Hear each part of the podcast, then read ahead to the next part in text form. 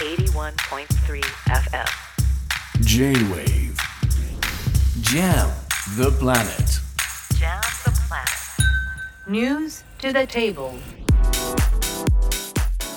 J-Wave ジャムザプラネット堀潤がお届けしています今日の最新ニュースにフォーカスするニューストゥザテーブル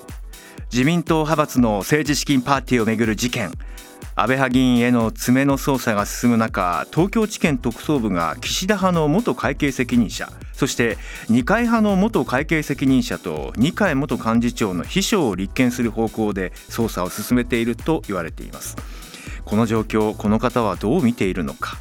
自民党の裏金疑惑を刑事告発した神戸学院大学教授上脇博さんに伺います。上脇さん上脇さんよろしくお願いします。こんばんはよろしくお願いします。再びありがとうございます。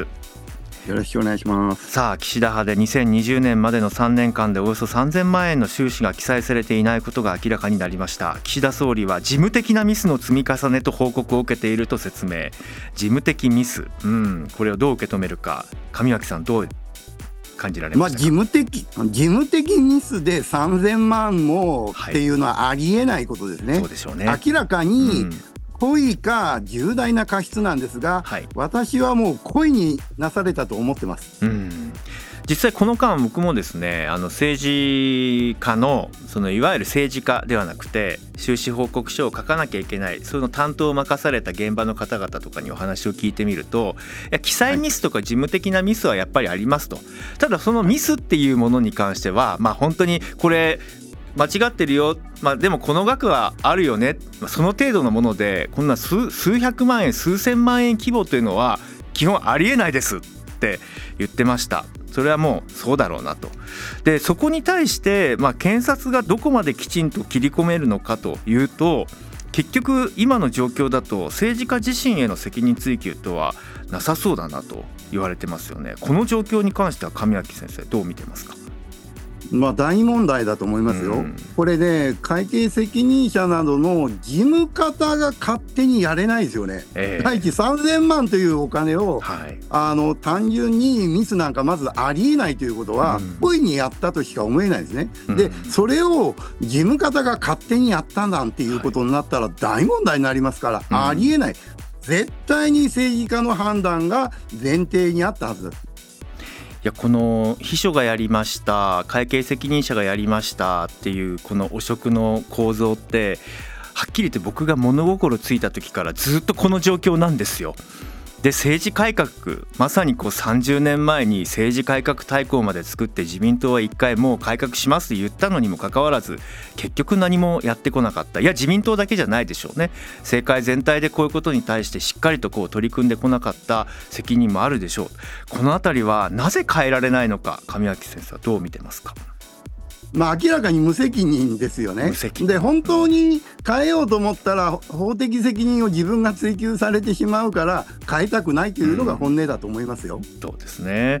例えばあの会計責任者とかは、まあ、あの独立した組織、まあ、監査法人であったりとか会計事務所であったりとかそんなこう講演会関係だったりとか自分のこう秘書周りだったりとか身内にこう、ね、管理者としてこう立ってもらうのではなくて完全に切り離すような形だってできるはずですよね本来はそういうのは無理なんですかね。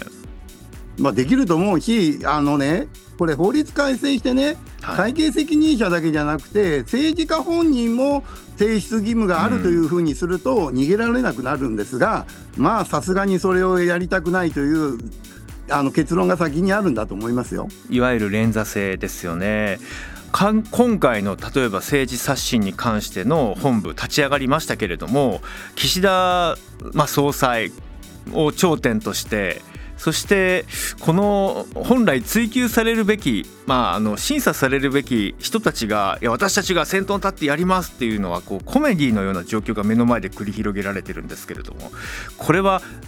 どうにもならないんですかね？上脇さんこれちょっと怒りが湧いてきます。あのこれどう考えてもですね、はい刷新する気がないとしか思えないんですよね。刷新される本来側の方々が刷新しますって言ってるのは これは本当に笑えないブラックジョークですよね。まあ仮にまあその、いや分かりましたと、まあ、結果どういう立場であれ改革が進めばいいと思いますけれども今のこのメンバーの顔ぶれをご覧になったりとか、まあ、その若手も何人か入ってますけれども自民党の姿勢これ改革どこで逆にまあ手打ちになってしまいそうかどこまでやれるのかそのあたりは見通しいかがですか？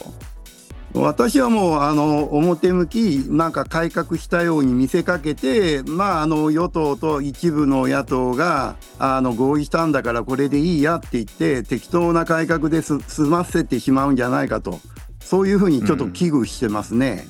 先ほど連座制のお話もありましたあの一方でそのまあポーズにとどまらない改革いくつか要素を挙げていくとするならば上脇さんは何を提言されますか？まずねあの政治資金パーティーで裏金が作られたわけですから、政治資金パーティーはもうやめましょうというのが第一ですよね。はいでその原因の一つはですね実は企業がパーティー券を買った金額はチェックできないんですよ。ええ誰もチェックできない。うんそれだったら企業献金だってあの禁止しないといけない。そうですね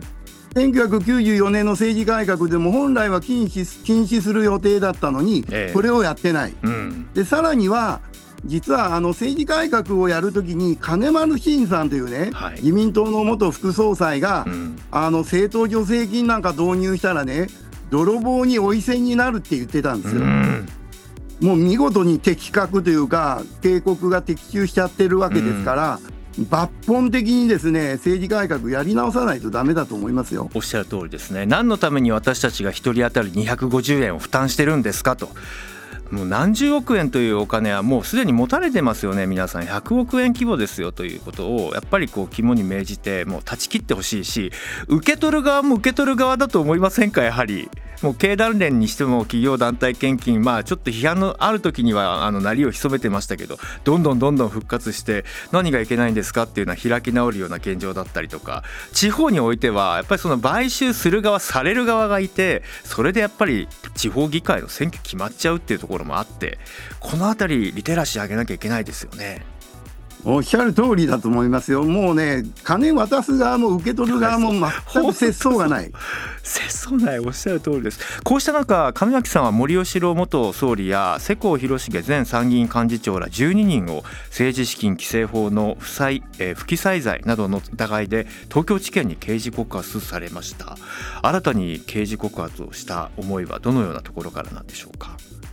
これはね実は事務方でだけではできないと。その時に事務総長という政治家にあの裏金については報告したという報道があるんですね。はい。で加えて2022年については安倍、あのー会長が亡くなった後にですね会長が決まらずに、うん。集団指導体制という世話人会ができたんですよ。うんうんでここにね7人のあの政治家が話し合いで決めてるわけですよ。はい。でこのあ話し合いの中にどうも森さんが口を出している可能性が高いので、うん。これはですねもう政治家があのみんなであの話し合って決めたんだろうということで、森さんをはじめ、えー7人の政治家を、はい。告発したんですね。うん